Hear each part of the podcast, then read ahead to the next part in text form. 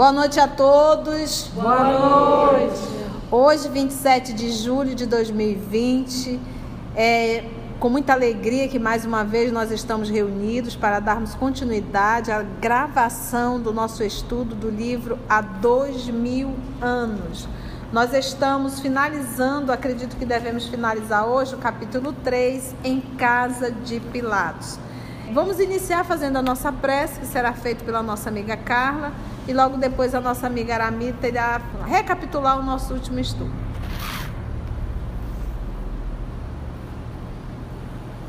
Senhor Jesus, te agradecemos a oportunidade de novamente com alegria, com disposição, nos reunirmos para estudarmos as, os teus ensinamentos nas figuras destes personagens incríveis que nos fascinam, que nos tocam.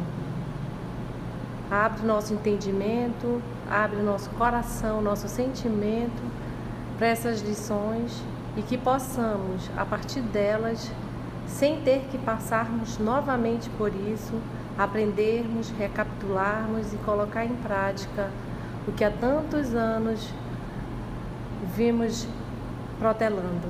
Seguir no teu caminho, seguir a tua palavra, seguir teus ensinamentos. Ajuda-nos a compreender e a agir como tal. Obrigada e, a, e pedimos tua inspiração e ajuda para esse entendimento. Que assim seja. Muito bem. Então vamos lá, com a nossa irmã Aramita fazer a recapitulação. Estamos no ano de 32 depois de Cristo. Os nossos personagens já chegaram à Judéia, estão há uma semana na Judéia e o governador da Judéia, Pôncio Pilatos, ao ver Lívia, foi tomado de paixão e é, resolve dar uma festa para receber os convidados ilustres que chegam na Palestina. Lívia sabe que das intenções escusas do, do governador, porque ele passa a visitar a, a casa onde eles estão hospedados todos os dias e leva a filha para ser é, um anteparo das intenções do governador. E eles estão na, nessa festa e então, estamos no, na parte onde terminou o jantar e eles estão conversando sobre a Palestina, onde eles vão morar. E ele, o próprio governador sugere que o Publio Lentulus é, compre uma casa em Nazaré. E falando de Nazaré, o Tarquínios, que é o, o pretor, ele fala da figura de Jesus que ele viu e que foi tomado por essa figura e como essa figura o impressionou. Nós estamos justamente neste diálogo. Muito bem, então agradecemos a nossa irmã Aramita, vamos dar continuidade à nossa leitura e aos nossos comentários. Temos aqui a presença do nosso amigo Augusto e do nosso querido amigo Sérgio Murilo. Que também vai nos ajudar com a leitura. Então vamos lá, nós estamos na, na minha edição, página 47. Então, a voz de Supício estava saturada de tom emocional característico dos sentimentos de filhos da verdade, porque o que ele estava a falar nesse momento era a verdade. Ele estava falando do Cristo Jesus. E tudo que ele estava falando estava verdadeiramente pautado na verdade, porque o que ele viu era a realidade. Porque eu, de repente eu posso estar numa palestra e me encantar aparentemente com uma pessoa, com a forma e até falar dessa pessoa, mas aquele aquela aparência era apenas uma aparência. A pessoa verdadeiramente não é aquilo que aparentava ser. E quando o nosso é, o supício está falando do Cristo, o que ele percebeu, porque ele não só percebeu, ele sentiu. Ele disse que força incorrecível fez ele parar e sentar. Parar e, e sentar e ouvir. Então, quando o supício aqui está falando, ele está falando com a alma. Porque o nosso Cristo Jesus, quando ele fala, ele não fala para a personalidade, ele fala para o espírito que somos. A impressão que nos dá quando a gente lê Humberto de Campos, que vai retratar bastante os diálogos, é que o nosso Senhor Jesus, quando ele nos olha, ele conhece profundamente a cada um de nós. Entendeu? Quando fala do, do Sermão da Montanha, que tinha muitas pessoas e que todo mundo ouvia bem os testemunhos, e é como se ele falasse com cada um. Cada um. É comigo que ele está falando. E como Tarquínios não foi embora, né? Que diz uma força incoercível que, que ele que não fazia sentar e calar. e calar. Que aí no Sermão do Monte diz, quando ele chega no monte, todo mundo cala. É. Até as brisa crianças. Aqui a gente vai retratar isso há dois mil anos. Até as crianças calam para ouvir o Cristo. Que magnetismo é esse, né? O amor. Então, e, e à medida que como ele estava falando com a alma, aquele magnetismo do Cristo estava naquele momento ali. Porque o que, que acontece? Se eu falo de alguém, eu estou evocando esse alguém. Se eu agora começo a falar do Cristo, eu estou evocando o Cristo. Logo, aquelas pessoas que também estavam ali ouvindo supícios ficaram tomadas da mesma emoção. Também ficaram paralisadas. E aí é interessante isso aqui quando ele diz assim, olha, o auditório se contagiara da comoção de sua narrativa. E olha que Supício não era um homem moral, maravilhoso, absolutamente nada. Só que ele estava falando de alguém carregado, ele carregado da emoção de ter visto e do que ele sentiu. Logo a fala dele ali era real. E eram os sentimentos filhos da verdade. Filhos da verdade, sentimento filhos da verdade. O auditório se contagiara da comoção de sua narrativa, escutando-lhe a palavra com maior interesse. Pilatos, todavia, sem perder o fio de suas vaidades de, governa de governador, interrompeu, exclamando: Todos irmãos, é um absurdo. A doutrina de um Deus único não é novidade para nós outros, nesta terra de ignorantes, mas não podemos concordar com esse conceito de fraternidade restrita. E os escravos? E os vassalos do império? Onde ficam as prerrogativas do patriciado? que seriam de prerrogativa, que seriam os direitos. Então, olha aí a dificuldade do Pilatos para lidar com a palavra irmãos.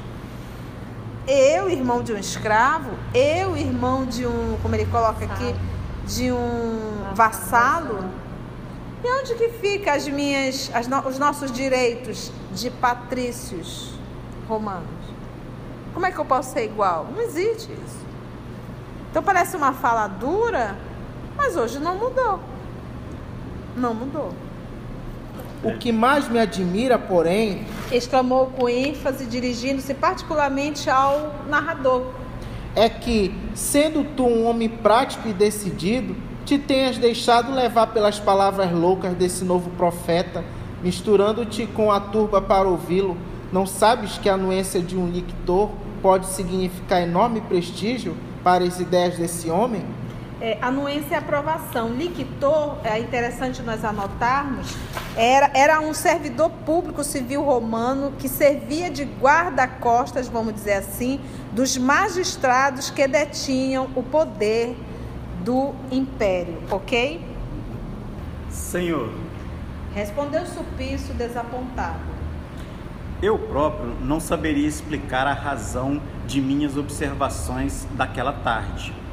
Considerei, igualmente, de pronto, que as doutrinas por ele pregadas são subversivas e perigosas, por igualarem os servos aos senhores. Mas observei também as suas penosas condições de pobreza, consideradas por seus discípulos e seguidores como um estado alegre e feliz, o que, de algum modo, não constitui motivo de receio para as autoridades provinciais. Olha que interessante isso aqui. Mais uma vez, o nosso querido Emmanuel, utilizando a obra Dois Mil Anos, vai retratando o Cristo. O que, que ele fala? Eu próprio não saberia explicar a razão de minhas observações daquela tarde. Nós vamos ver na obra do Humberto de Campos o encontro de Jesus com um doutor da lei, logo no início da obra, acho que no segundo, terceiro capítulo, não recordo. em que a figura do Cristo chamou atenção. É Hanan, obrigada, Hanan. Chamou atenção ele chegou lá. Então a gente vê que a figura do Cristo, a vibração do Cristo era algo que tomava, que chamava verdadeiramente a atenção. Além disso, essas pregações não prejudicam os camponeses, porque são feitas geralmente nas horas de ócio e descanso, no intervalo dos trabalhos de cada dia, notando-se igualmente que os seus companheiros prediletos são os pescadores mais ignorantes e mais humildes do lago. É, então, só uma observação. Olha a preocupação. Ele disse aqui em cima: é, eu próprio não saberia explicar a razão de minhas observações daquela tarde. Considerei igualmente de pronto que as doutrinas por ele, Jesus, pregadas são subversivas e perigosas, por o que? Por nos igualarem, nos igualarem os servos aos semelhantes. Mas na verdade esse igualar do nosso Senhor Jesus é igualar todos nós perante Deus. Para Deus não quer saber se você tem título ou se você não tem. Isso para Deus todos nós somos iguais. Mas Jesus nunca desmereceu a posição de cada um. Somos irmãos? Somos. Mas existe um vassalo que tem que servir o seu senhor. Ele nunca desrespeitou a hierarquia. Então, a, a, a, quando o nosso Senhor Jesus fala, é que todos nós somos iguais perante Deus. E cada um vai responder conforme aquilo que recebeu. Porque quando falou em igualar, ele está pensando que todo mundo tem o mesmo poder. Porque aqui a briga era por poder e dinheiro.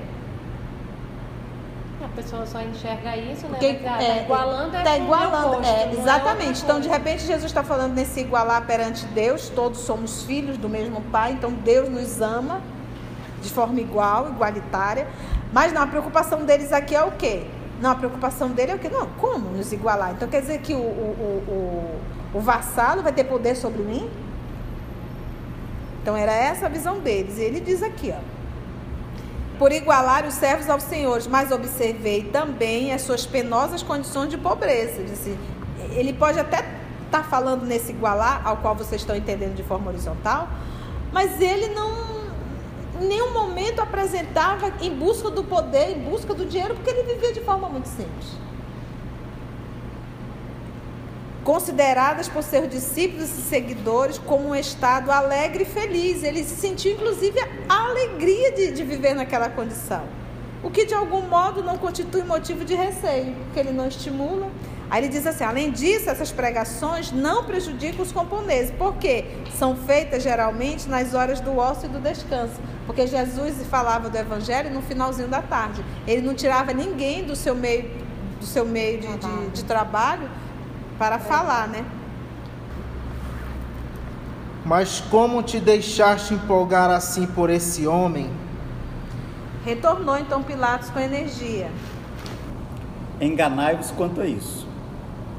Respondeu-lhe Tomás Senhor de si.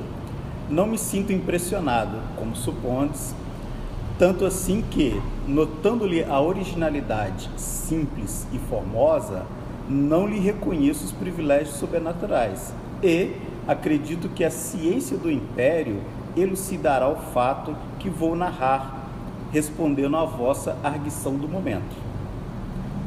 Não sei se conheceis Copônio, velho centurião destacado na cidade a que me referi, mas cumpre-me cientificar-vos do fato por mim observado.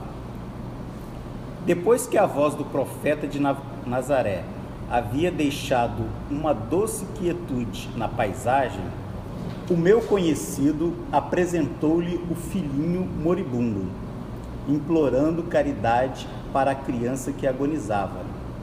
Vi-o elevar os olhos radiosos para o firmamento, como se suplicasse a bênção dos nossos deuses e, depois, notei que as suas mãos tocavam o menino que, por sua vez, parecia haver experimentado um fluxo de vida nova, levantando-se de súbito a chorar e buscando carinho paterno. Após descansar no profeta os olhinhos enternecidos. Até centuriões já se metem com os judeus nas suas perlengas.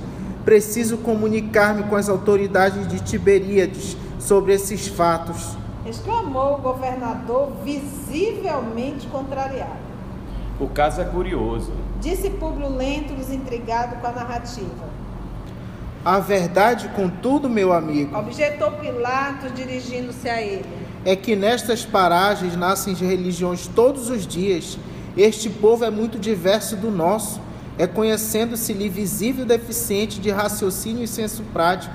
Um governador aqui não pode deixar se empolgar pelas figuras e sim manter rígidos os princípios, no sentido de salvaguardar a soberania inviolável do Estado. É por esse motivo que, atendendo às sábias determinações da sede do governo, não me detenho nos casos isolados, para tão somente ponderar as razões dos sacerdotes do Sinédrio, que representam o órgão do poder legítimo, apto a harmonizar conosco a solução de todos os problemas de ordem política e social. Então você vê aí a fala de Pilatos muito dura, dizendo assim, como se envolver com esse, com esse povo? Poxa, é a posição de um governador, a posição de um senador, a posição de um, de um, como é que coloca o termo aqui? De um líquido, de um centurião. Mas, poxa vida, se, se movimentar e ficar pedindo desse povo, essa era a leitura do, do Pilatos. Públio dava-se por satisfeito com o argumento, mas as senhoras presentes, com exceção de Fúvia, pareciam profundamente impressionadas com a descrição de Supício, inclusive a pequenina Flávia, que lhe bebera as palavras com o máximo de curiosidade infantil. Um véu de preocupações obscurecera ah, o gracejo de todos os presentes. Mas o governador não se resignou com a atitude geral, exclamando: Porque o que, que acontece? Estava todo mundo feliz. Quando o Supício começou a falar, todo mundo ficou naquela, naquele silêncio, naquele movimento de introspecção, e ficou aquele clima meio assim pesado. Por quê? Porque cada um sabe onde o calo aperta. A única que não se tocou foi Fúvia, que o nome realmente é, é, é bem, bem ela, que é uma futilidade só. Uma pessoa extremamente interesseira, uma pessoa extremamente é, fisiológica, vou usar esse termo. Os demais, inclusive Flavinha, conseguiram se tocar bastante daquele, da- daquela fala do Supício. Ora, esta, um líquido que, em vez de fazer a justiça a nosso bem, age contra nós próprios, obscurecendo o nosso ambiente alegre, merece severa punição por suas narrativas inoportunas. Isso é um riso geral, porque o que, que aconteceu? Ficou aquele clima pesado, né? Pesado que eu digo assim, aquele movimento de introspecção, aquele silêncio. Acabou a piadinha, o gracejo ridículo que tem em todas as festas até hoje. É, fica aquela conversa ridícula, aquelas piadas horrorosas, aquelas, que o pessoal começa a beber aqui, beber ali. Se alguém entrar com um tema sério, pronto, ficou aquele clima assim, hã? E a gente fica com aquela cara de leso, realmente. né? Aí ele, ele como um, o, o governador, né, se sentindo, ele fez e deu um corte nesse clima. E aí o pessoal deu um riso geral, seguia-lhe a palavra ruidosa e leve, enquanto rematava Pilatos. Desçamos ao jardim para ouvir nova música, desanuviando o coração desses aborrecimentos imprevistos. A ideia foi aceita com geral agrado. A pequena Flávia foi instalada pela dona da casa em apartamento confortável e em poucos minutos os presentes se dividiam em três grupos distintos. Através das alamedas do jardim, aclarado de tochas brilhantes, ao som de músicas caprichosas e sensuais. Públio e Cláudia falavam da paisagem e da natureza. Pilatos multiplicava gentilezas junto de Lívia, enquanto Supício se colocava ao lado de Fúvia, tendo o pretor, magistrado que administrava a justiça da antiga Roma, tá? Tendo o pretor Sálvio Lentulus resolvido permanecer no arquivo, examinando algumas obras de arte. Distanciando-se propositadamente dos demais grupos, o governador notava a palidez da companheira que, naquela noite, se lhe figurava mais sedutora e mais be bela. Lembra que Pilatos, o governador, está na companhia de Lívia. E nós sabemos que ele montou todo esse espetáculo, toda essa festa, com um único propósito: ter Lívia mais próxima. Lembrando que ele passou a visitar a casa do Sálvio, que é onde o casal estão instalados, tanto o público quanto a esposa e sua, e sua filha, momentaneamente até conseguirem um espaço. E ele passou a visitar diariamente, porque ele realmente, o Pilatos, é um homem doente do sexo.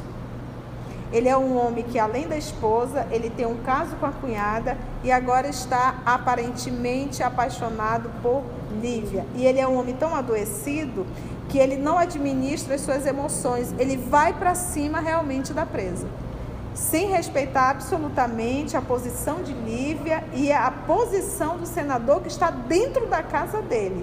Então é aquilo que a gente chama de doente do sexo. Então vamos ver, distanciando-se propositadamente dos demais grupos, o governador notava a palidez da companheira que naquela noite lhe afigurava ainda mais sedutora e mais bela.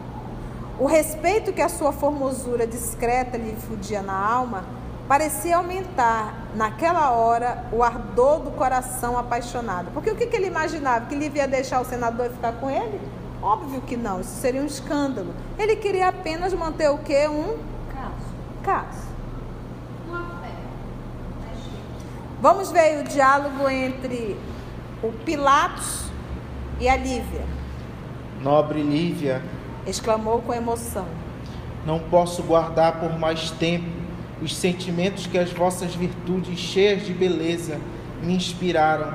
Sei da natural repulsa de vossa alma digna em face de minhas palavras, mas lamento não me compreendais o coração tocado dessa admiração que me avassala também eu. Revidou a pobre senhora com dignidade e energia espontânea. Lastimo haver inspirado ao vosso espírito semelhante paixão.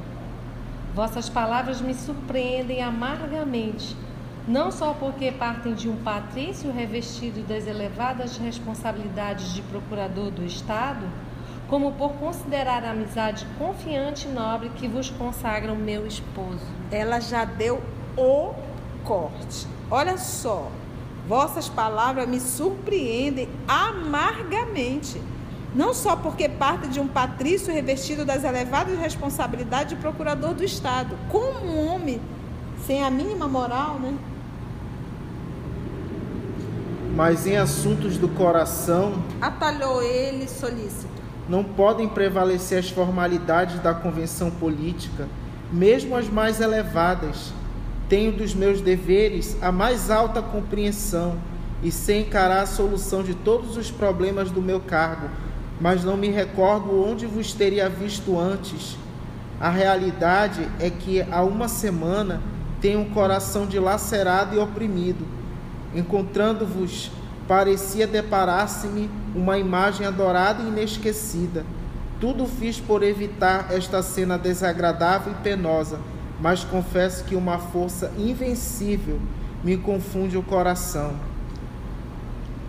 Enganai-vos, Senhor. Entre nós não pode existir outro laço, além do inspirado pelo respeito à identidade de nossas condições sociais.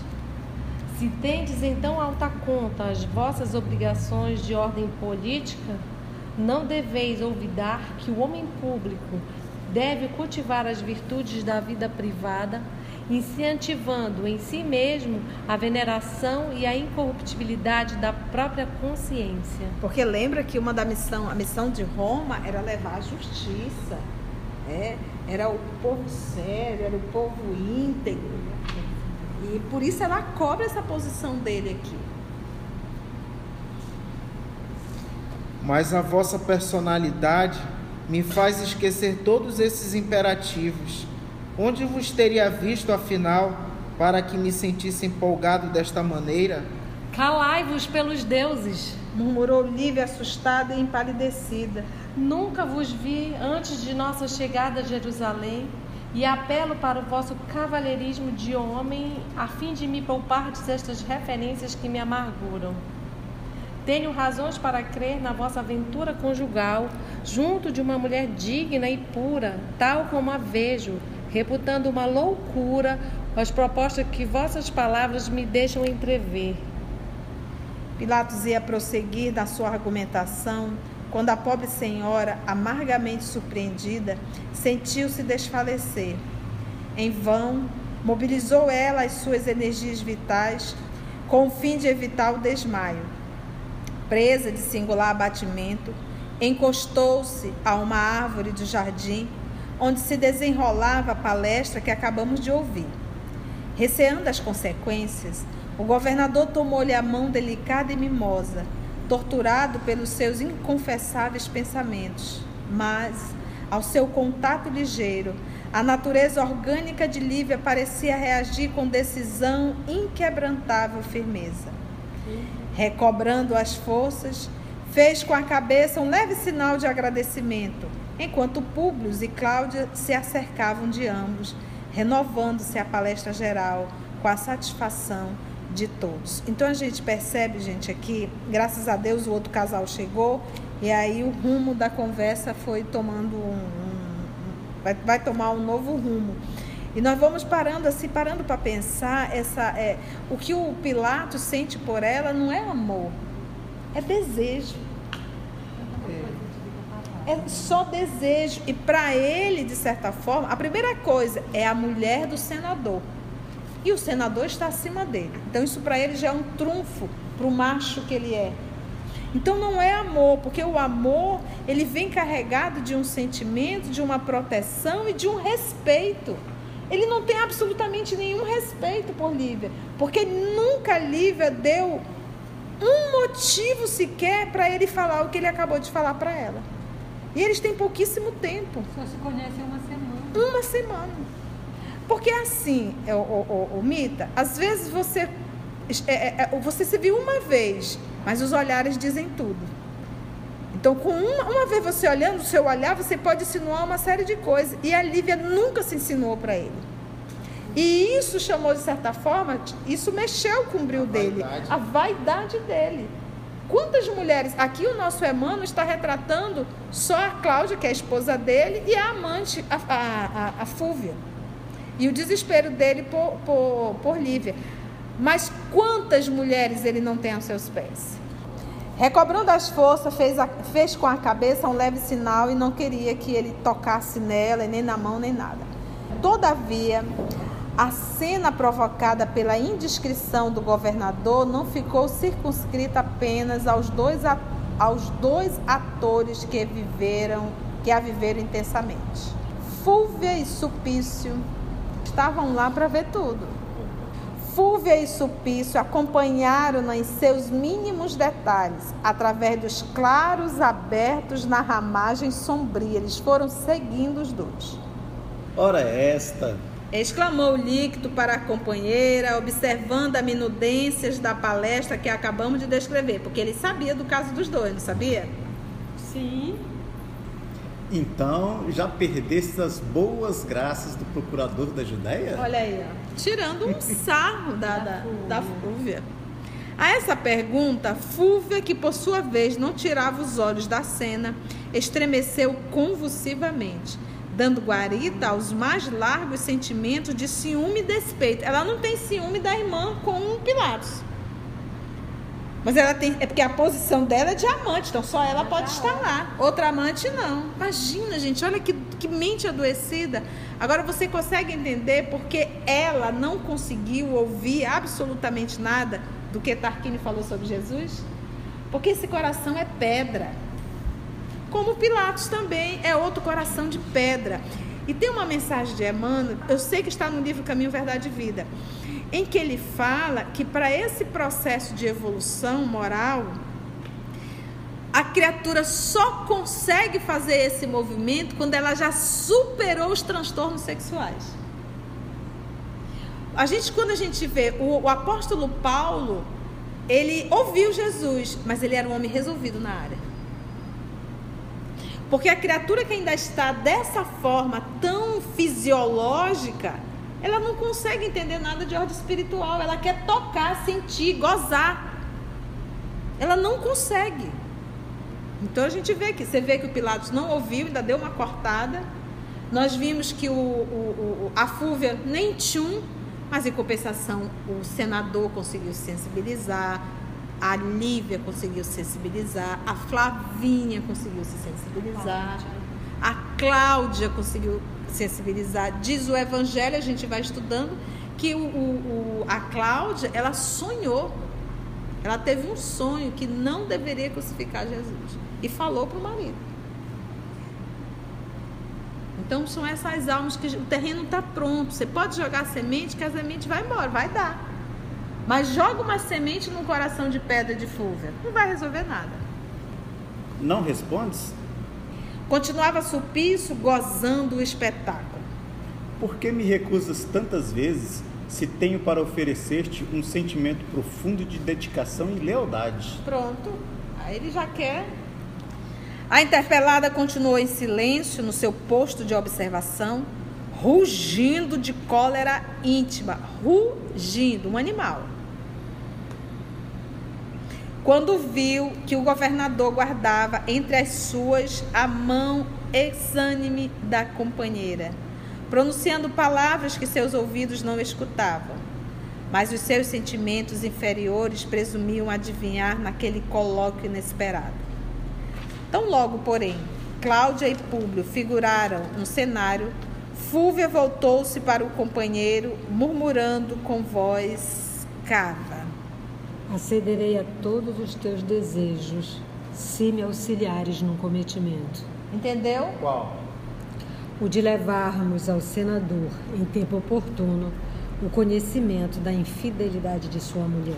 Ela, ela é tão vil, é tão vil, que ela diz assim: acederei a todos os teus desejos se me auxiliares no cometimento. Ou seja, eu sou capaz de ter uma vida sexual contigo só para você se aliar e atender os meus. Gente, olha o grau de, de, de, de promiscuidade dessa alma. Mas como? Primeiramente, evitarás a instalação de Públio em Nazaré para levá-lo mais distante, de modo a dificultar as relações entre Lívia e o governador por ocasião de sua ausência de Jerusalém, porque estou adivinhando que ela desejará transferir-se para Nazaré em breves dias. Em seguida, procurarei interferir pessoalmente, de maneira que sejas designado para proteger o senador na sua estação de repouso e, investido neste cargo, caminhar, encaminharás os acontecimentos para a consecução dos nossos planos. Isso feito, saberei recompensar teus esforços e bons serviços de sempre com a minha dedicação absoluta. Olha só que horror. Você está entendendo? Isso me fez lembrar aqui o livro, justamente 50 anos depois, onde nós vamos ver que figura lá que tem essa mente ardilosa. Cláudia Sabida. Cláudia Sabina, que volta no livro Renúncia como Susana. Susana e é exatamente. Gente, porque é assim. É nós utilizarmos a inteligência, a inteligência que Deus nos deu para ser desenvolvida, mas para tramar contra o outro. Todo o talento que me foi dado, ao qual eu não soube utilizar ele, de forma bondosa, vamos dizer assim, de forma harmônica com a lei, esse talento me será tirado. Então eu posso nascer com problemas psíquicos que eu não consigo mais atinar o pensamento. Eu não consigo mais. E, e, e Jesus tira por quê? A lei da ação e reação. Porque se der novamente a inteligência, a pessoa vai se complicar mais ainda com a lei. Então é tirado o talento. Ela é sórdida. A palavra é essa, sórdida realmente. Tudo por quê? Porque ela está com ciúmes. O líquido ouviu, ouviu a proposta, silenciando, indeciso. No entanto, a interlocutora, como se estivesse ansiosa por selar a aliança sinistra, interrogou em voz firme. Tudo combinado? De pleno acordo. Respondeu Sulpício já resoluto. E as duas personificações do despeito e da lasciva reuniram-se à caravana fraterna com a máscara, olha aí, das alegrias aparentes, depois de concluído o pacto tenebroso. As últimas horas foram consagradas despedidas com a afabilidade exterior do convencionalismo social. Lívia absteve-se de relatar ao esposo a cena penosa do jardim, considerando não somente a sua necessidade de repouso íntimo, como também a importância social das personalidades em jogo, prometendo a si mesma evitar a todo transe qualquer expressão menos digna no terreno dos escândalos pelas palavras. Olha só. Então ela silenciou, reconhecendo a posição do senador, seu esposo, a posição do governador, porque isso ia dar uma confusão muito grande. Vamos orar, gente? Foi bom? Muita emoção, né? É. Muita emoção. Então vamos agradecer a Jesus por mais essa esse momento de estudo. Agradecemos ao nosso rei, ao nosso Murilo, ao nosso Augusto, Letícia, Mônica, Graça, Mita. Então vamos orar. Querido amigo Jesus, amigos espirituais aqui presentes, que também nos ajudam principalmente no trabalho dessa obra para a divulgação do Evangelho de Jesus. Mas ouvindo a história de Lívia, reconhecendo a deficiência de Pilatos, a deficiência de todos os demais personagens, de Fúvia, a posição de Lívia, a posição íntegra de Cláudia, e estamos acompanhando histórias de dois mil anos atrás, mas que se repetem hoje, no ano de 2020, talvez até com mais intensidade, mostrando que essa humanidade terrena ainda insiste em repetir erros primários abrindo mão da sua condição de espírito e de filho de Deus. Que nós possamos, amor querido,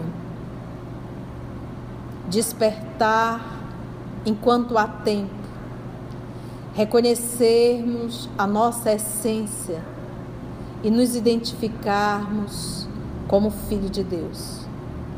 Muito obrigada por esse momento de reflexão, de estudo, de convivência. Nos fortalece nesse trabalho que nos compete, que o Senhor nos confiou.